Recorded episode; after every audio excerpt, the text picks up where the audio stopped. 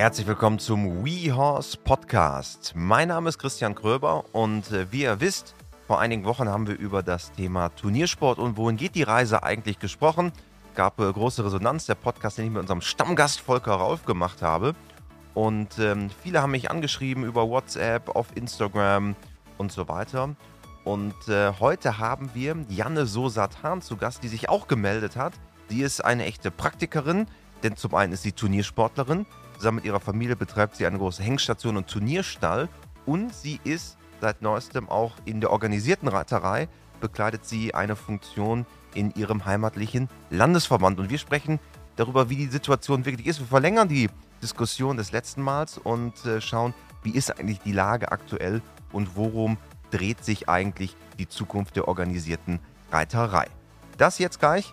Bevor es losgeht, darf ich euch noch verkünden, dass wir eine neue WeHorse-Trainerin haben, nämlich Katja Schnabel. Viele von euch kennen sie äh, von Vox, die Sendung Die Pferdeprofis, wo sie gemeinsam mit Bernd Hackel Pferde wieder auf die richtige Spur bringt. Und äh, wir haben sie jetzt schon in wenigen Wochen in einem Live-Event bei uns, in einem offenen QA. Das Ganze für alle WeHorse-Mitglieder. Und das Datum ist der 19.10. um 19.30 Uhr, exklusiv für alle WeHorse-Mitglieder. Und jetzt geht's los mit dem Podcast Runde Nummer 2 Turniersport. Wohin geht's? Herzlich willkommen, äh, Stammgast Volker. Dich kennen viele und ähm, hallo, Janne Sosat-Hahn. Ja, vielen Dank für die Einladung. Ja, moin zusammen. Wir wollen heute sprechen über ein Thema, was wir Volker vor einigen Wochen schon hatten, nämlich wir haben so über die Zukunft des Turniersports gesprochen. Daraufhin habe ich sehr, sehr viele Rückmeldungen bekommen, unter anderem eine lange Sprachnachricht von Janne. Da waren wir gerade mit dem Team auf der Insel Neuwerk und Janne hat geschildert, dass das, was wir besprochen haben, zumindest nicht komplett falsch war und ähm, in die richtige Richtung geht, was gerade auch so an der Basis passiert. Und ähm, da habe ich gedacht, am coolsten wäre es doch, wenn wir einfach mal zusammen einen Podcast machen, darüber sprechen, wie ist eigentlich der aktuelle Stand? Wir saßen damals, ähm, lieber Volker, in der Hotellobby in äh, Mannheim und konnten ganz äh, frei von der Leber sprechen. Jetzt haben wir eine Praktikerin bei uns, nämlich äh, das bist du, Janne. Und vielleicht bevor wir starten, vielleicht kannst du dich, Janne, einmal ganz kurz vorstellen, damit alle wissen, wer du bist und vor allen Dingen, was dich auch so mit dem Turniersport verbindet. Ja, Janne Sosat-Hahn. Ich ähm, bin bei uns auf dem Familienbetrieb Hof Sosat oder Hengstation Gerd Sosat zuständig fürs Marketing und die Veranstaltungen. Wir haben im letzten Jahr das erste Mal auch äh, fünf Turniere gemacht, aber haben uns dann mehr auf die Profis konzentriert eigentlich. Und seit dem letzten Jahr bin ich außerdem bei uns Vorsitzende des Reiterverbandes Oldenburg. Das ist der Bezirksverband, gehört zum Landesverband Weser-Ems. Und dann bin ich automatisch auch im Vorstand des Landesverbandes. Und da natürlich jetzt auch für die Vereine zuständig und Ansprechpartnerin und für das gesamte Turniergeschehen. Und was man ja auch ergänzen kann, ist, du ähm, warst 2020 äh, deutsche Meisterin der Amateure im Springreiten und hast über zehn Siege in der schweren Klasse. Genau, also ich bin immer Turniere geritten, ähm, von klein auf. Pony jetzt nicht so, aber dann eigentlich so ab zwölf ungefähr habe ich alles mitgemacht von ja, Mannschaftsdressur, ähm, alle möglichen Spring- und Dressurprüfungen habe mich dann familienbedingt auch so ein bisschen dann auf den Springsport konzentriert und habe dann schon, also mit, ja, ich glaube 16, 17 die ersten S-Springen geritten und dann auch einige gewonnen und war immer recht gut unterwegs, immer nebenbei, immer dann die letzten Jahre nur mit einem Pferd noch neben den Kindern und äh, dem Beruf. Aber ähm, eigentlich bin ich dem Ganzen immer treu geblieben. Und ähm, du hast das gerade auch gesagt, äh, ihr betreibt eine große Hengstation in Niedersachsen in Weser-Ems. Genau. Wir haben seit, ähm, seit vielen, vielen Jahren eine große Hengstation. Ich hatte dann auch immer das Glück, diese Hengste reiten zu dürfen. Also ich bin groß geworden mit Lordanos. Den kennen ja vielleicht einige, da haben wir auch schon mal äh, drüber gesprochen. Und das waren natürlich ja, super Bedingungen. Ähm, war natürlich auch immer irgendwie in der Öffentlichkeit, aber ich hatte immer ganz tolle Partner. Oder dann später mit Casiro, mit Levison. Ähm, das war natürlich so eine bisschen Sondersituation. Das hatten vielleicht jetzt nicht so viele die Möglichkeiten. Ähm, aber ich hatte dann immer, ja, wie gesagt, ganz, ganz tolle Partner. Übrigens, dein ähm, Vater auch schon bei uns äh, zu Gast gewesen im Podcast. Fällt mir gerade ein. Einer der ja, allerersten genau. Folgen. Mhm. Das ist bestimmt schon, das ist bestimmt schon vier Jahre her. Ja, das stimmt. Ja, es geht jetzt heute darum, auch diese aktuelle Situation, in der sich der Turniersport befindet. Und bei Turniersport reden wir jetzt nicht immer zwangsläufig um die ganz großen Linien jetzt äh, S-Springen und darüber hinaus, sondern auch wirklich, wo bewegt sich die gesamte organisierte Reiterei gerade. Du bist, ähm, wie du gerade gesagt hast, Vorsitzender des Bezirksreiterverbands Oldenburg, einer der Teilverbände des dortigen Landesverbands. Wie beschreibst du denn die aktuelle Situation? Wie ist der Stand an der Basis? Also es gibt eigentlich diese zwei Lager. Das sind zum einen die eher kleineren Vereine oder auch überhaupt die Reitvereine, die wir natürlich mit dem, ähm, mit dem Bezirksverband betreuen, die ihre ja, traditionellen Turniere machen, schon seit vielen, vielen Jahren, meistens einmal im Jahr, vielleicht zu Pfingsten oder immer am 1. Mai, ähm, die sich eher auf die, ja, die Basis konzentrieren, aber meistens auch ein S-Spring angeboten haben. Und dann gibt es das zweite Lager, das sind eigentlich die Profis, und da entwickelt sich es immer mehr, dass die eigentlich unter der Woche zum Turnier wollen, dass die ähm, ja ganz kurzfristige Nennungsschlüsse auch akzeptieren und immer ganz flexibel sein wollen. Und das sind eigentlich so diese zwei Lager. Also zum einen die, die Profis, ähm, die auch immer auf jeden Fall viele, viele Pferde mitnehmen wollen, die jetzt nicht nur für ein Springen zu einem Turnier fahren möchten, sondern sie wollen, sie verdienen damit ihr Geld, sie wollen meistens einen ganzen LKW voll machen und dann möglichst nicht ganz so weit fahren und Top-Bedingungen haben. Und dann gibt es die, ähm, die es aus, aus Leidenschaft, aus Hobby oder mit einem kleineren ähm, Stall vielleicht betreiben, die auch viel am Wochenende los sind und dann eher vielleicht zu den kleineren Turnieren fahren. Eigentlich ist total spannend, wie Janne es gerade beschreibt. Es gibt zum einen Teil das, was die Profis machen wollen. Kurze Nennungszeiten, optimale Böden. Und dann gibt es die anderen. Ich glaube, das zeigt auch schon äh, in der Formulierung genau unser Dilemma, genau unser Problem, was es gibt. Die Amateure, die, die mal reiten, die wollen letztendlich auch nicht so weit fahren, die wollen letztendlich auch einen optimalen Boden haben, die wollen letztendlich auch nicht einen Monat vorher nennen müssen. Ähm, ich meine, das ist ja jetzt inzwischen schon ein bisschen gekürzt, aber, aber das Problem ist ja bei allen dasselbe. Und wir, wir trennen zu stark, wir trennen zu stark, dass für die einen es optimal sein muss und äh, dann gibt's die anderen. Und ich glaube, das ist das, was die, was die ländlichen Reitervereine letztendlich gar nicht leisten können. Da wird dann mal für das eine Turnier im Jahr ein bisschen das Umfeld um die Reitanlage ein bisschen schön gemacht und dann gibt's Turnier. Und dann kann es einfach nicht gut sein, dann kann es nicht optimal sein. Es ist unheimlich viel Engagement da, aber die technischen Voraussetzungen sind heute einfach schwieriger geworden für den, ja, ich sag mal, engagierten Reiterverein. Und ich glaube, ich glaube, das war ja auch damals unsere, unsere Quintessenz in Mannheim. Wir brauchen, wir brauchen Lösungen, um da einen guten Kompromiss herzustellen, ähm, der, der den Sport letztendlich attraktiv macht. Weil wenn wir hinten rausschauen, ähm, bei uns im Rheinland hier zum Beispiel, wir haben inzwischen Prüfungen mit sieben und acht Teilnehmern, weil gar nicht mehr da sind. In denselben Prüfungen sind früher 40 gestartet. Ähm, wir haben ein richtiges Strukturproblem. Ganz genau. Und das bezieht sich jetzt ähm, zum einen auf die Bedingungen, aber wie du gesagt hast, alle wollen super Bedingungen. Was schon der Unterschied ist, ist, dass die Profis sehr gerne auch am Dienstag, Mittwoch losfahren. Einfach auch, weil jetzt Bereiter sein oder die Pfleger, das ist ein normaler Job. Es ist nicht mehr so ganz selbstverständlich, jedes Wochenende zu arbeiten, sondern es hat sich total verändert. Aber ähm, auch die, die das natürlich aus, als Hobby, aus Leidenschaft betreiben, wollen ähm, super Bedingungen haben. Die wollen ein tolles Umfeld, tolles Ambiente. Die wollen eher was, ja, wie ein kleines Event besuchen, wenn sie schon sehr viel Zeit und Geld investieren am Wochenende. Und das ist natürlich schwierig für die Vereine. Aber man kann grundsätzlich feststellen, dass es ähm, sobald es mit Liebe gemacht ist und sich dieser Verein sehr viel Mühe gibt, das meistens auch honoriert wird. Also selbst wenn der Boden nicht hundertprozentig ist, wenn der Rest stimmt, können die meisten da gut Abstriche machen und wenn das Angebot passt. Also wenn es nicht um 7 Uhr morgens die Adressur ist für die Wiedereinsteiger, die jetzt mal wieder losgehen wollen, sondern wenn es einfach nette Rahmenbedingungen sind und vielleicht zur Mittagszeit. Natürlich ist das alles nicht so einfach. Man kann nicht ähm, nur zwischen 10 und 16 Uhr ein Turnier gut gestalten. Ähm, aber es sind ja viele Sachen, die da zusammenkommen. Und ich glaube, es ist insgesamt sehr, sehr komplex. Also durch Corona haben wir gemerkt, dass sich ähm, sehr vieles verlagert hat und dass die Leute immer flexibler bleiben wollen und immer unverbindlicher. Also die wollen sich überlegen, am liebsten Anfang der Woche, das Pferd geht gut. Ähm, ich könnte eigentlich mal wieder losfahren, das Wetter soll gut werden. Ich habe auch jetzt keinen Geburtstag, keine Einladung, ähm, die ich vielleicht besuchen wollte. Und dann fahre ich mal wieder zum Turnier. Aber das ist genau das, was die Veranstalter nicht wollen. Äh, wir hören immer wieder von den Vereinen, jetzt hatten wir auch gerade Jahreshauptversammlung, dass die absolute Verbindlichkeit wollen. Also da ist das Problem, die Reiter wollen maximale Flexibilität, die wollen am liebsten kurze Nennungsschlüsse, ähm, ganz spontan sein, am liebsten die Zeitinteilung fertig haben und dann überlegen, ob ich da auch nennen will, so ungefähr. Und das ist für die Veranstalter, gerade für die kleinen Vereine, natürlich nicht möglich. Also die brauchen ihre Vorlaufzeit, die brauchen mindestens drei Wochen vorher, so ist zumindest das, ähm, das Echo gewesen von den Veranstaltern, brauchen die ihre Nennungszahlen, damit die in Ruhe eine Zeitanteilung machen können, damit die in Ruhe Sponsoren nochmal zu genau den Zeiten einladen können. Und das ist natürlich schwierig möglich. Und das, die es am besten bei uns im Land hinbekommen haben, waren die, die ähm, sich sehr gut überlegt haben, was die Leute heute wollen. Also die sehr gut überlegt haben, was ist allein bei uns im Verein los, die rumgefragt haben, was ähm, wollen die Reiter hier in der Gegend reiten und die auch ihre Ausschreibung angepasst haben.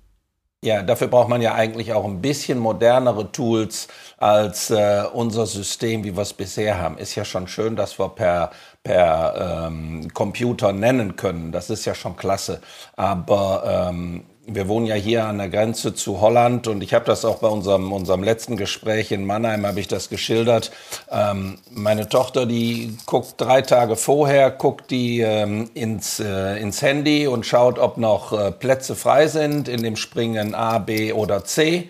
Ähm, dann, nennt die, dann nennt die die Prüfung, das wird dann gleichzeitig abgebucht, das geht alles übers Handy. Und ähm, es gibt in der Zeiteinteilung, ist das da unheimlich einfach, das geht morgens um neun Uhr los. Und die nächste Springprüfung beginnt anschließend. Und es hat noch nie Zeitverzögerung oder sonst was gegeben, weil jeder guckt auf sein Handy und sagt, boah, wie weit sind die? Jetzt fahre ich los. Unter normalen Bedingungen bin ich, sind wir in einer guten halben Stunde oder einer Dreiviertelstunde da. Dann wissen wir ganz genau, dann brauchen wir noch eine halbe Stunde, dann sitzt man auf dem Pferd, dann ist man auf dem Abreiteplatz und dann geht's los. Also das ist ja alles machbar. Nur wir haben in Deutschland, aus welchen Gründen auch immer, du bist ja jetzt ähm, auch in einem in, im, im Landesverband mit im Vorstand, du kriegst da jetzt ganz andere, einen ganz anderen Einblick. Ähm, wir sind in Deutschland so weit noch nicht. Ob wir wir das nicht wollen, ob das äh, äh, einfach noch Zeit dauert oder nicht, das weiß ich nicht. Aber ich glaube, wir verlieren jeden Tag Zeit, weil wir verlieren auch Menschen dabei, die äh, den Reitsport dann doch nicht mehr so attraktiv finden. Also den Turniersport zumindest. Ganz genau, aus Reitersicht. Und ähm, ich mache ja auch die Nennung jetzt hier auch international für meinen Bruder zum Beispiel, kann ich das hundertprozentig nachvollziehen. Also da würde ich auch immer denken, ich will einfach mal ganz spontan nennen und will flexibel sein und ähm, will gucken, Mensch, das Turnier ist jetzt eine Stunde entfernt, so wie du es gerade gesagt hast. Ich fahre dann da rechtzeitig hin. Ähm, aus Landesverbandssicht musste ich jetzt feststellen, dass das ähm, bei den Vereinen ganz anders gesehen wird. Also da ist noch so eine richtig deutsche Mentalität. Nicht bei allen, aber bei den meisten. Da ist eine deutsche Mentalität. Wir wollen das gut organisiert haben, wir wollen das strukturiert haben. Wir wollen dem Sponsor, der vielleicht diese Prüfung übernommen hat, vielleicht das L-Stil springen, das ist lange vorher bekannt. Dem wollen wir schon zehn Tage vorher eine Einladung schicken, dass dieses L-Stil-Springen am Sonntag um 11 Uhr stattfindet und dass er sich dann um 12.15 Uhr zur Siegerehrung einfinden soll. Und das ist natürlich auch schon sehr typisch deutsch. Also ich war schon vor, ich glaube, 20 Jahren mit meinem Vater in Holland auf Turnier. Ähm, da war das schon immer anders. Also die waren da schon immer irgendwie, da hat man, ich glaube, damals 10 Mark vielleicht sogar noch bezahlt, ähm, hat so eine Startnummer gekriegt und konnte reinreiten die sind natürlich mit einer ganz anderen Mentalität auch irgendwie da und groß geworden. Und bei uns ist es vielleicht gar nicht so einfach, das zu etablieren. Da müsste man mal Pilotprojekte starten, ähm, wie sowas gehen kann. Aber dass diese Digitalisierung und die Strukturen einfacher und besser sein müssten, da sind wir uns, glaube ich, alle einig. Ist es aber nicht auch die Flexibilität im Kopf? Also, ähm, das ist ja, du hörst dich schon so ein bisschen ähm, wie eine Verbandspolitikerin an in dem Sinne, dass wir müssen mal ein Pilotprojekt starten. Ich meine, warum können wir das nicht einfach tun? Ähm, es wird überall so gehandhabt und ähm, ich glaube, dass wir dadurch jeden Tag ja auch Nachwuchs verlieren. Es geht ja nicht nur darum, dass ähm, jetzt die Leute, die gerade da sind, Turnier reiten können, sondern wie können, wie können wir auch mehr Leute in den Turniersport reinführen? Und wahrscheinlich werden die Leute in der Zukunft auch Flexibilität wollen. Wahrscheinlich werden die auch in der Zukunft sagen, ach komm, lass mal am Samstag Turnier reiten und nicht am Samstag in vier Wochen Turnier reiten. Das sind ja Dinge, die bleiben werden. Wie, wie reagiert man darauf? Oder wie, wie reagiert ihr auch als Landesverband darauf? Das ist ja am Ende die spannende Frage. Also ich versuche jetzt mal zwei Positionen einzunehmen. Ich privat bin ja auch für Flexibilität. Also wir haben Turniere gemacht. Da hatten wir am Freitag Nennungsschluss und am Dienstag, Mittwoch war das. Am äh, tagsüber war es dann eher für die Profis und wir haben sogar abends noch was für Amateure gemacht jeweils. Das ähm, lief gut, das konnte ich aber auch. Ich habe mich einfach am Freitagabend spät hingesetzt, habe die Zeitanteilung gemacht, hatte die Samstag oder Freitagabend noch online und hatte alles gut vorbereitet. Konnte das aber auch alles. Wir machen es alles mit dem eigenen Team. Das war alles problemlos machbar. Ähm, wenn ich sowas vorschlage bei den Vereinen, dann kommt es einfach schlecht an. Und man muss gucken, wie man das transportieren kann, dass die das vielleicht auch nicht in genau dieser Form, aber in einer ähnlichen Form hinkriegen. Weil da kriegen wir ganz wirklich zu hören, nee, wir brauchen mehr Vorlauf, wir können das sonst mit den Ehrenämtern nicht schaffen. Die müssen sich frei nehmen, wenn ich denen sage, ähm, es geht am Samstag um 10 los, dann brauchen wir andere Ehrenämter, als wenn wir sagen, es geht um 7 los. Also das ist, das scheint da schwierig zu sein. Und ähm, ich kriege es jetzt ja einfach nur so mit. Ich hatte da vorher wenig Verständnis für diese Verbandspolitik. Aber jetzt kriege ich halt mit, was uns da immer wieder gesagt wird. Und dass es eine deutsche Mentalität ist, die anscheinend noch sehr, sehr schwierig zu sein scheint. Volker, das ist ja ein Zielkonflikt, dem wir uns da so ein bisschen entgegensehen. Ne? Was, was macht man? Das ist ein totaler Zielkonflikt und ich glaube, ähm, so wie Richter geschult werden, so wie Parcourschefs geschult werden, brauchen wir dringend, dringend auch Lösungen und Schulungen und Alternativdarstellungen für die Veranstalter, für die Vereine. Das, was Janne beschreibt, ist eigentlich das, ähm, was wir kennen aus dem Turniersport seit vielen Jahrzehnten. Und ähm, natürlich sind wir Reiter auch Bewahrer, natürlich sind wir Reiter auch im Grunde konservativ konservativ, wir Pferdeleute, gar nicht wir Reiter, im Grunde konservativ. Aber wenn man vor lauter konservativem ähm, Beharrungsvermögen ähm, seine, seine Zielgruppe dabei verliert, dann ist es natürlich äh, hochproblematisch. Dann kommt man es trifft jetzt überhaupt nicht auf Janne zu, weil sie gerade ins Amt gewählt wurde, aber für viele andere trifft es zu, ähm, wo es dann natürlich heißt, ja, ich sehe das ein, wir brauchen Veränderung, aber bitte ähm, ich bin jetzt noch vier Jahre Vorsitzender und danach könnt ihr das machen. Und äh, das ist ja so ein,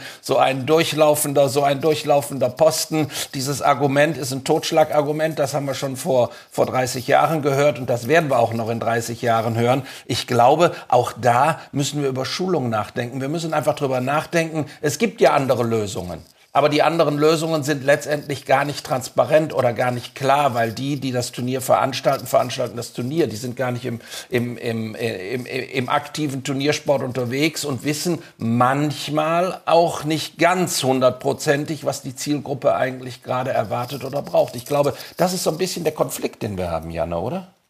Ganz genau. Also bei uns haben wir jetzt gerade so ein bisschen ähm, versucht, die Strategie zu fahren die Turnierveranstalter damit zu, darauf zu sensibilisieren, wirklich zu gucken, was will die Zielgruppe und dann attraktive Angebote zu schaffen. Also wir haben jetzt gerade im Landesverband ein Projekt laufen, schon mal für WBO-Prüfungen. Da hat unser ähm, Landesjugendwart ein ganz gutes Projekt gestartet mit alternativen Programmen, also alternativen Prüfungen, wie auch Umgang mit dem Pferd, mit Stangenlabyrinth, um auch nochmal das wieder ein bisschen attraktiver zu machen, nicht nur Reiterwettbewerb, Schritt Trab oder so etwas in der Art, da haben die gerade Lehrfilme drüber gedreht. Also es war bei uns im, im Stammverein, ähm, wurde, also bei uns in Berne, im Sturmfrüh Berne, ähm, haben sich tolle Jugendwarte zur Verfügung gestellt und haben einmal vorgemacht mit den Kindern, wie es aussehen kann, haben Lehrfilme gedreht. Und dann haben wir auch gesagt, die Ausschreibung, die LPO gibt so viel her, dass so viel anderes auch mal ausgeschrieben werden kann. Also ähm, jetzt wieder aus privater Sicht bei uns. Wir haben auch mal verschiedene Prüfungen einfach neu gemacht. Wir haben eine Clear-Round-Prüfung wieder angeboten. Wir haben mal ähm, eine Prüfung angeboten mit Idealzeit, dass auch nicht nur immer die vorne sind, die jetzt wirklich voller HKL-Springen reiten sozusagen, sondern auch mal die, die einfach rhythmisch und im super Tempo, super Wendungen äh, durchreiten. Und wir haben es auch mal gemacht, dass wir direkt anschließende Stechen haben, was ja auch in Holland viel gemacht wird, um einfach mal zu gucken, was kommt an. Und das war jetzt auch immer so unsere Meinung an die Vereine, erstmal zu gucken, welche Zielgruppe könnt ihr bedienen und welche habt ihr überhaupt? Wie könnt ihr definieren und was könnt ihr dann anbieten? Und dann auch zu sagen, hey, meine Bedingungen sind nicht optimal. Ich habe einfach keinen super Einsalbe-Flugplatz. Ich habe einen ordentlichen Platz, der ist super noch bis L springen. Aber vielleicht konzentriere ich mich dann darauf, dass ich mal einen Amateurspringen mache oder dass ich eins für I40 mache, ein A-Springen und mein großer Preis dann vielleicht ein L-Springen ist und kein M2 Sterne mehr oder ein S. Aber ist das dann nicht auch diese Zweiteilung die wir immer mehr sehen. Also wir haben Profireiter, die früher und als ich noch selber aktiv geritten bin, Turniersport, da war das ja immer so, das hat sich ja total vermischt, so an der Kante zwischen L und M. da hat so die Vermischung stattgefunden. Das, was früher noch MB war und dann MA, das heute M1 Stern und 2 Stern ist, das war ja so die Kante. Ab da vermischte sich das.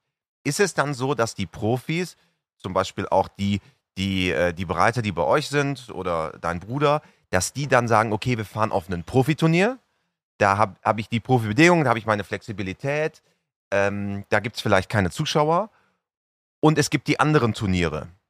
Ist das dann die Zukunft? Ich hoffe nicht, dass das die Zukunft ist, weil das wäre für das Gesamte sehr schade. Aber es ist auf jeden Fall ähm, ein Mix aus dem. Also ich glaube, um die Pferde in Sport zu bringen, auch gerade so Anfang der Saison, ähm, sind diese Profiturniere super, ähm, wo aber leider auch keine Zuschauer sind und ja, meistens zumindest ähm, nicht das besondere Ambiente. Aber es lebt natürlich auch von den Turnieren, die, wo Zuschauer sind, ähm, die einfach nett gemacht sind. Und es muss auch welche geben, die einen Mix schaffen, wo es wirklich E-Springen gibt und auch S-Springen. Aber das schafft einfach nicht jeder Verein. Und je, es gab viele, die es in den letzten Jahren versucht haben, weil sie meinten, es muss so sein. Und wenn dann natürlich die Bedingungen nicht optimal sind, ist so ein Turnier sofort kaputt geredet. Und das ist gar nicht so einfach, da wieder hinzukommen, dass dann auch wirklich wieder gute Leute an den Start gehen.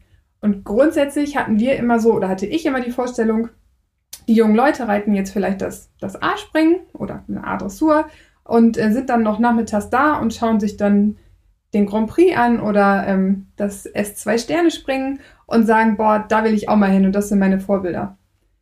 Und das muss ich sagen, war mir gar nicht so bewusst, habe ich jetzt auch erst durch meine Arbeit in den letzten ein, zwei Jahren äh, mitbekommen, ist irgendwie gar nicht so. Also es sind ganz, ganz wenige, die überhaupt diese großen Prüfungen anschauen von der Jugend.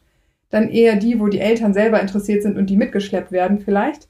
Aber ansonsten fahren die meisten zu ihrer Prüfung zum Turnier und fahren dann sofort wieder nach Hause und dann hat das äh, Geschwisterkind oder ähm, Freundin oder was vielleicht noch ein anderes Hobby oder Geburtstag und dann geht's darum. Also es hat nicht mehr so den Stellenwert. Ich habe früher das ganze Wochenende von morgens bis abends auf dem Turnier verbracht. Äh, das hat sich verändert. Das ist einfach nicht mehr so.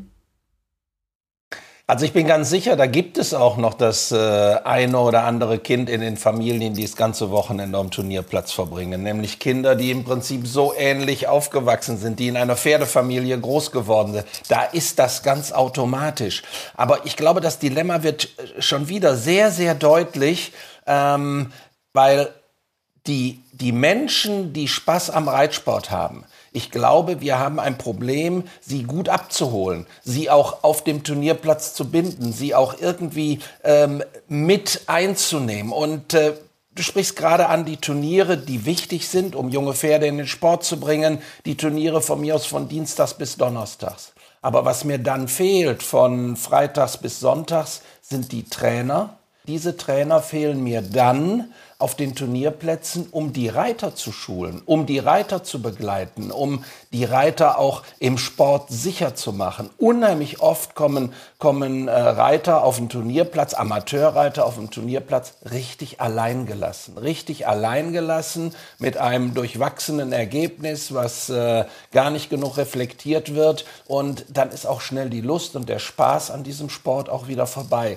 Was mir fehlt, ist äh, nicht nur die Ausbildung der Pferde, um sie optimal zu, ähm, zu, ver, zu verkaufen, um sie optimal zu vermarkten. Was mir fehlt in diesem Zusammenhang, und das gehört unbedingt zum Turniersport dazu, ähm, ist, ähm, dass wir aus meiner Sicht zwar viele Leute haben, die eine Ausbildung machen als Pferdewirt und Pferdewirtschaftsmeister sind, aber letztendlich immer an den eigenen Olympiasieg äh, glauben und weniger an die Ausbildung und Betreuung der äh, eventueller Reitschüler. Weil ich glaube, da liegt dann auch noch ein ganz großes Feld brach, ähm, was intensiv, auch betriebswirtschaftlich intensiv äh, bearbeitet werden könnte. Aber ich finde, das gehört beim Turniersport zumindest dazu. Ähm, die Trainer, die gehören mit auf den Platz, die sollen die Woche über reiten, aber dann am Wochenende ihre Schüler motivieren und begleiten, positiv begleiten.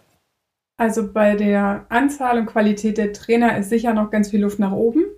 Da ähm, gilt es sicher auch wirklich Trainer gut zu schulen und auch ganzheitlich zu schulen. Ähm, aber ich finde auch eine gewisse Selbstverantwortung bei den Reitern. Also ich betreue auch immer bei uns die ähm, Verkaufspferde zum Beispiel oder jetzt auch viel die Jugendlichen. Und es gibt immer die, die sagen, hey, ich möchte unbedingt Training haben und ich streng mich an und sag mir, was ich falsch mache. Ähm, ich will unbedingt weiterkommen. Und die nehmen sich auch einen Trainer und die tun auch was dafür und die lassen dann auch ähm, vielleicht irgendwie eine andere Veranstaltung sausen. Aber dann gibt es auch ganz, ganz viele, die sagen, ich will aber eigentlich gar keinen Stress und ja, ich will mal ein Turnier reiten und auch ein A springen, aber oh, ich will jetzt eigentlich auch nicht, dass mir einer sagt, dass ich das falsch mache und das falsch mache. Ich möchte eigentlich nur Spaß haben. Und das hat sich in den letzten Jahren total verändert. Also das gab es so vor 10, 15 Jahren auf jeden Fall nicht. Habe ich nicht so wahrgenommen, wie es jetzt heutzutage ist. Also schon, dass dann ja auch eine reale Gefahr, wenn man sagt, Turniere ist ein, ein Leistungsvergleich, was es am Ende ja ist, genauso wie ein Fußballspiel, egal in welcher Liga ein Leistungsvergleich ist, geht es ja weg vom Leistungsvergleich. Ja, weil es vielleicht auch, da muss man dann wieder aufs Angebot schauen, ähm, vielleicht auch oft so ist, ich habe mich jetzt vielleicht, ich bleibe jetzt mal beim L-Springen und L-Zeit, Fehler-Zeit-Springen. Wenn ich immer nur diese Ausschreibung habe, dann muss ich immer gegen die reiten, die einfach wirklich vielleicht auch mal wild und ähm, nicht schön, sondern einfach nur schnell reiten. Und da verliere ich die Lust, wenn ich vielleicht den Schwerpunkt lege auf eine gute Arbeit meines Pferdes, eine ressourmäßige Arbeit und einfach schöne Runden. Dann weiß ich, ich habe sowieso keine Chance, irgendwie zu gewinnen oder eine Platzierung abzubekommen. Ähm, und dann habe ich mich da schon so ein bisschen einsortiert und so positioniert. Wenn ich dann richtig Ehrgeiz habe und sage, okay, ich hole mir einen Trainer, ich möchte mein gutes Reiten behalten, aber ich möchte schneller werden, dann ähm, habe ich ja noch Chance, das zu verbessern. Aber viele bleiben dann auch an dem Punkt und sagen, ja, ich möchte einfach schöne Runden drehen. Wenn die dann vielleicht noch besser abgeholt werden und sagen, oder man sagt, man kann für die nochmal Angebote schaffen, ähm, dass man dann auch Prüfungen anbietet, wo sie dann noch mehr Erfolg haben, kann man sie sicher länger bei der Stange halten. Aber so ist es teilweise so, dass viele mitmachen und sagen, ja, ich versuch's mal ein bisschen, aber schnell merken, ach, irgendwie passt das gar nicht zu mir. Vielleicht passt ein anderer Sport oder ein anderes Programm oder sogar nur zu Hause reiten oder jetzt ganz modern auch wirklich nur Bodenarbeit viel besser zu mir. Volker, sind das die, die wir automatisch verlieren? Ist das normal? Ist das, ich teste eine Sportart aus und merke dann, Tennis oder Fußball gefällt mir doch besser? Ich, ich weiß nicht, ob wir die automatisch verlieren. Ich ähm, glaube, wir müssen da struktur, viel struktureller rangehen. Ähm, ich lebe ja hier so ein bisschen mehr im Ballungsraum Köln, Düsseldorf, Ruhrgebiet und, und, und. Und ich sehe jetzt gerade in letzter Zeit ähm, ganz vorsichtig, aber es entsteht wieder, es entstehen wieder vermehrt Kinderreitschulen. Es entsteht wieder vermehrt das, ähm, was ja, ich sag mal, was die Basis ist. Ähm, an ein paar Stellen habe ich jetzt gesehen, sehr, sehr erfolgreich und die die ähm, haben, haben das Haus voll, Reitschulen für Kinder, wo Kinder dann an den Sport rangebracht werden. Und das hatten wir ja aber eine ganze, ganze Zeit lang überhaupt nicht gehabt. Wir hatten ja viel zu wenig Reitschulen, wir hatten ja viel zu wenig Angebot hier ähm, in diesem Bereich, äh, dass Leute ans Reiten kommen und wieder einsteigen. Und äh, dieses klassische Einsteigen, das meine ich. Also ich meine, unser, unser Reiten, so wie wir es kennen, das ähm, auf den klassischen Grundsätzen beruht. Es gibt ganz, ganz viele Anbieter, die alles Mögliche anbieten und äh, heilsbringend anbieten und sagen, es ist doch viel, viel besser, neben dem Pferd herzulaufen und ähm, die berühmte Bodenarbeit zu betreiben und das reicht dann auch. Aber ähm, ich finde, ich finde, wir brauchen, wir brauchen einfach Grundausbildung. Wir brauchen Menschen, die die Reiter und die, die reiten wollen, begleiten, dass sie solide reiten lernen. Weil solide reiten lernen heißt ja auch sicher reiten, heißt ja auch letztendlich Spaß am Sport zu haben. Ganz genau. Und dann, also ich glaube, wer jetzt eine Reitschule aufmacht, das läuft auch immer super. Also wir haben jetzt auch einige, die es auch privat gemacht haben, weil es für die Vereine doch schwierig ist mit Schulbetrieben. Aber wir haben jetzt einige, die es privat machen und die eröffnen die Reitschule und haben eine Warteliste so ungefähr. Genau so ist es. Ja.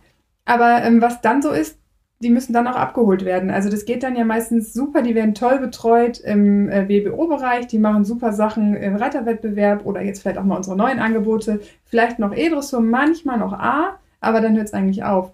Und dann müssen sie halt gut abgeholt werden und dann geht es halt in die Vereine, die Trainer haben oder es geht in Privatstelle, dann muss es schon wieder selbst organisiert werden und das ist die Schwierigkeit, denke ich mal. Also bis A, glaube ich, ist es okay, und dann wird es gerade kriminell. Aber, aber beschreib mal dieses gut abholen. Was bedeutet denn gut abholen? Gut abholen bedeutet, dass diese Kinder, die jetzt erstmal oder Jugendliche von ihrem äh, Schulbetrieb oder privaten von der Reitschule betreut werden, dann individueller gefördert werden müssen. Und das ist dann so, dass dann auch wirklich die, die Eltern mitspielen müssen. Die müssen dann doch sich mehr kümmern, als wenn sie erstmal nur das Kind zur Reitschule bringen. Die müssen dann vielleicht ähm, gucken, haben wir vielleicht eine Reitbeteiligung, können wir die organisieren oder können wir sogar in ein Pferd investieren. Und dann geht es darum, dass man sich privat kümmern muss. Also dann muss ich gucken, hey, wo kriege ich Reitunterricht? Wie kann ich das alles selber organisieren mit den Turnieren? Und da muss, müssen auf jeden Fall noch Lösungen geschaffen werden. Und dieses sich selber organisieren mit den Turnieren, da ist eben aus meiner Sicht auch der, der Pferdewirt äh, und der Pferdewirtschaftsmeister gefragt, die das drei Jahre gelernt haben oder vielleicht sogar fünf Jahre in, in Ausbildung waren, um dann am Ende Pferdewirtschaftsmeister zu sein. Die sind mit in der Verantwortung. Die haben das gelernt, um diesen Sport auch weiterzubringen an die Interessierten und eben nicht nur sich selbst zu verwirklichen. Und auch da müssen wir eine Balance schaffen. Also wenn ich mir das jetzt so, so anhöre, glaube ich, haben wir kein solitäres Problem. Wir haben so ein vielschichtiges Problem, wo mehrere, äh, mehrere Ebenen ineinander wachsen müssen und ineinander besser verzahnt werden müssen. Das ist der Turniersport, das ist die Ausbildung. Das waren jetzt zwei Punkte, die wir gesehen haben. Und äh, letztendlich ist, hängt es dann ja auch mit der Berittmachung zusammen. Also wir, wir sprechen eigentlich von drei Ebenen, die besser ineinander verzahnt werden müssen. Mir ist noch eine Sache eingefallen bei der ähm, Trainerproblematik. Also ich kann das bei uns nicht so feststellen, dass die Pferdewirte nur auf sich konzentriert sind. Also auch gerade die, die bei uns die Ausbildung gemacht haben oder die ähm, bei uns angestellt sind oder die, die ich auch kenne, die, die hier Stelle haben. Ähm, wir sind ja hier im Oldenburg-Fechterbereich. Wir haben super viele Ausbildungsstelle und die haben auch immer alle Schüler und die stecken auch viel ähm, Herzblut in die Ausbildung von, von jungen Talenten. Also wenn da junge Talente auch kommen, die wirklich motiviert sind, dann treffen die eigentlich auch immer auf motivierte Pferdewirt oder Pferdewirtschaftsmeister, die nach ihrer Arbeit dann noch trainieren, ähm, Reitstunden geben in den Vereinen oder sonstiges und auch mal mit zum Turnier fahren. Dann ist es natürlich ganz schick oder ist es natürlich notwendig, wenn sie mit zum Turnier fahren sollen, dann muss es so sein, dass die Kinder oder die, die Reitschüler auf denselben Turnieren sind wie die Profis dann auch. Sonst ähm, funktioniert das Prinzip natürlich wieder nicht. Aber da ist es dann ganz, ganz wichtig, auch motivieren zu können. Also wir haben jetzt auch gerade das Thema ganz stark im Landesverband, dass es wichtig ist, dass auch die Richter motivierende Kommentare geben, gerade im Jugendbereich, aber auch ganz, ganz wichtig in anderen Prüfungen, erstmal zu sagen, hey, was war gut und dann, was kannst du verbessern dass die immer mit einem positiven Gefühl herausgehen, sich auch verbessern zu können. Und das war, glaube ich, früher, da hat man gesagt, was hast du hier verloren? Du kannst dein Pferd noch nicht mal richtig durcharbeiten, reit erstmal eine Klasse tiefer. Du hast dir ja eine ältere für nichts verloren, jetzt versuch's mal wieder mit einer ganz einfachen A, sonst ähm, kannst du zu Hause bleiben. Und wenn man das heute sagt, dann ähm, kommen die einfach gar nicht mehr zum Turnier. Also da muss man ganz, ganz gut aufpassen, wie motiviere ich ähm, die Reiter und das sowohl das gilt sowohl für die Richter als auch für die Trainer. Weil wenn die nur Lack kriegen, wie es so früher vielleicht mal war, dann ähm, hören die einfach mit dem Reiten auf. Naja, ich glaube, die Zeiten mit dem nur Lack, die sind natürlich vorbei. Ähm, was du gerade sagtest mit den Trainern, was du gerade sagtest mit den Trainern, da gebe ich dir recht. Ihr lebt erstens in Oldenburg und in Nieders, also in Oldenburger äh, Land sowieso ein bisschen im gelobten Land. Ähm, aber ich meinte das vorhin auch eigentlich ein bisschen provokativ. Ich äh, wollte damit eigentlich auch so ein bisschen anstoßen, dass die Trainer und Ausbilder eben nicht nur Trainer von Pferden sind, sondern letztendlich auch eine Verantwortung dafür haben, äh, Reiter auszubilden, weil sonst können die ganzen ausgebildeten Pferde ja gar nicht geritten werden. Also das Ganze muss ja auch funktionieren. Es werden gute Pferde ausgebildet, da kommen gute Reiter drauf, gute Amateure sollen sich auf guten Pferden wohlfühlen, auf Amateurturnieren, die Spaß machen, Freude haben. Dann muss man nicht gewinnen, aber man muss eine schöne Runde reiten können. Dafür brauche ich gute Rahmenbedingungen und, und, und dann funktioniert's. Also ich, äh, das ist das, was ich vorhin andeutete, dass wir auf unterschiedlichen Ebenen einfach versuchen, das alles noch ein bisschen besser zu machen, ein bisschen besser zu verzahnen. Und ich glaube, dann funktioniert's und dann sind wir auch zukunftssicher oder sicherer. Und dann finde ich auch mit, mit den Turnieren ist noch eine Gleichheit, die mir einfällt.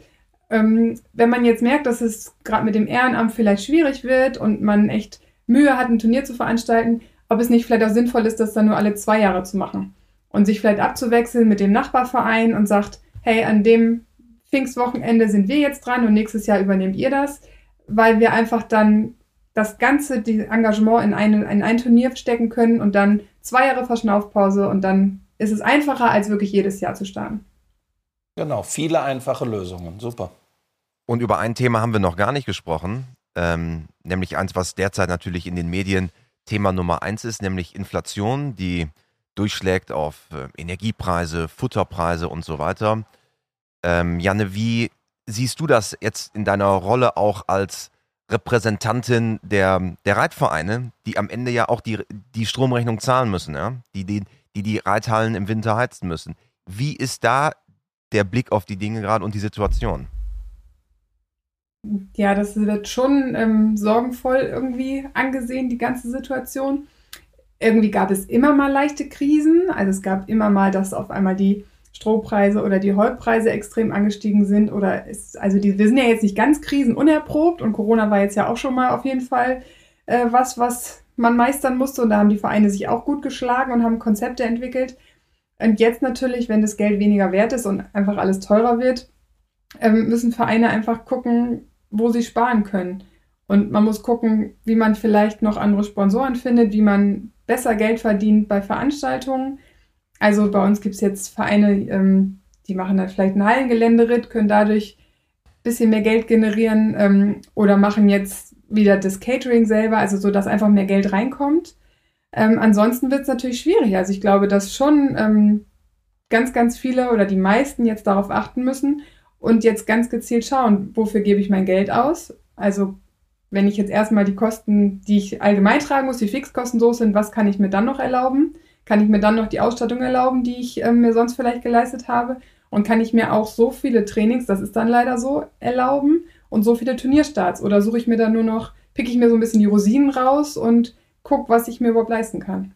Ja, ich glaube, genau so ist das. Und ähm, wenn, wenn ich das so ein bisschen Revue passieren lasse, was jetzt gerade in den letzten Wochen passiert ist, das, was transportiert wird in den Nachrichten, wir haben natürlich eine unheimlich schwierige, schwierige Zeit, was, was die Energieversorgung angeht und, und, und, und, und. Aber ihr wisst, ich bin ja auch ein bisschen unterwegs und äh, verkaufe per Auktion Pferde. Ich war noch am letzten Wochenende unterwegs und zwar genau in dem Segment, von dem wir gerade gesprochen haben. Ähm, 80 Pferde habe ich angeboten, 80 Pferde waren zack verkauft. Also ähm, ähm, manchmal frage ich mich, sind die Nachrichten, die transportiert werden, die wir abends hören, bei heute oder bei der Tagesschau oder heute Journal oder Tagesthemen, ähm, äh, was haben die eigentlich mit der Welt der Pferdeleute zu tun? Manchmal frage ich mich das ähm, und weiß da gar keine richtige Antwort drauf, wenn ich ganz, ganz ehrlich bin. Aber meinst du nicht, Volker, dass wenn ich jetzt heute mir überlege, ob ich ein Pferd kaufe und ich habe vorhin nie was mit Pferdesport zu tun gehabt, ähm, ich mir ganz genau überlege, kann ich überhaupt den Unterhalt zahlen, weil ich nicht weiß, ob die Boxenmiete 400 Euro, 800 Euro oder 1200 Euro kostet? Ja, genau das denken wir. Genau das denke ich auch. Genau wie du. Aber ähm, ich habe ich hab am Wochenende, ich habe am Wochenende so viele Pferde verkauft, auch noch Wildpferde, also Pferde, die überhaupt noch nie in Menschenhand waren äh, oder vernünftig in Menschenhand waren und da war ein Rand drauf wie verrückt. Äh, das passt nicht zueinander. Ich weiß da aber auch keine, keine vernünftige Antwort drauf und will damit eigentlich sagen, ähm, das ist auch ein bisschen die Schere in unserer Gesellschaft. Wir haben auf der einen Seite Menschen, die haben es jetzt echt richtig, richtig schwer und wissen nicht, wie sie es, wie sie es geregelt kriegen, heizen, essen und trinken und vielleicht auch Mobilität zu erhalten. Und auf der anderen Seite scheint es bei uns in Deutschland oder auch in Europa äh, wirklich auch eine Schicht zu geben von Menschen, eine Mittelschicht von Menschen, die eigentlich doch genug haben, um dieses Hobby neben dem Leben einfach weiterzuführen. Ich weiß keine Antwort drauf, aber ich, ich sehe dieses Phänomen. Vielleicht gibt es irgendwann einen Knall und es ist ganz anders, aber äh, wünschen wir uns natürlich nicht. Aber ich glaube, das hast du schon ganz gut beschrieben mit der Schere. Also grundsätzlich sind ja normalerweise alle, die jetzt mit Pferden und Reiten zu tun haben, nicht unbedingt eine, ein Querschnitt von ganz Deutschland. Also man muss ja schon mal erstmal grundsätzlich vielleicht ein bisschen mehr zur Verfügung haben an finanziellen Mitteln, um sich das grundsätzlich leisten zu können. Also wenn ich ähm, einfach schon komplett damit ausgelastet bin, mir meine grundsätzlichen ähm, Dinge zu ermöglichen, wie Mobilität, ähm, Wärme und äh, Nahrung, dann kann ich mir grundsätzlich kein Pferd leisten. Ähm, jetzt, wenn das Geld natürlich ähm, weniger wert ist, muss ich mir vielleicht einfach überlegen, was ist mir grundsätzlich alles wert? Also habe ich vielleicht ähm, einen Kuchen, ein Geld und wie will ich den aufteilen? Will ich, weil ich so viel Leidenschaft fürs Pferd habe, einfach alles fürs Pferd ausgeben und dafür verzichte ich vielleicht auf den Urlaub oder vielleicht auf ein, zwei Mal essen gehen? Habe ich so viel Leidenschaft dafür? Oder sage ich, nee, jetzt reicht es wirklich, ähm, das mache ich nicht mehr. Zum Glück für uns alle, die mit dem Pferdesport zu tun haben. Normalerweise, wenn man mit diesem Pferdevirus infiziert ist, dann versucht man ja auch irgendwie das zu erhalten, weil man so, man liebt die Pferde und man möchte alles dafür tun, das zu erhalten. Also da gehört ja wirklich ganz, ganz viel dazu, wenn man sagt, ich, ich muss jetzt mein Pferd verkaufen ähm, aus finanziellen Gründen, ich mache das jetzt auch.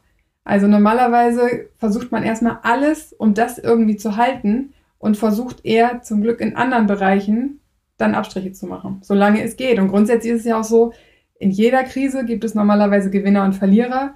Und gerade die, die jetzt vielleicht teure Pferde kaufen, sind dann auch eher die, die ein bisschen auf der besseren Seite stehen und die, die viele Immobilien haben und die einfach, wo das Geld auch einfach kommt. Ähm, das ist natürlich nicht unbedingt im Überfluss da und das sind auch Einzelfälle, aber es wird immer Leute geben, die, die sich das leisten können. Aber Volker und ich haben ja eine gewisse Verbindung ähm, zur Weltmesse des Pferdesports der Equitana und da sitzen wir dann immer äh, während der gesamten Zeit und sind jedes Mal, ich glaube, in den letzten zehn Jahren, Volker, haben wir Diskussion in jedem Jahr geführt, dass wir gesagt haben, man glaubt immer und Leute, die nicht aus der Pferdewelt kommen, glauben das insbesondere, dass Pferdemenschen besonders oder mehr Geld haben als der Durchschnitt. Meine These ist, das ist nicht so, sondern ist genau Abbild der Gesellschaft, denn es, du hast ganz viele Leute, die sich die Boxenmiete vom Munde absparen, die mehr für die Boxenmiete als für die Wohnungsmiete zahlen. Davon gibt es viele.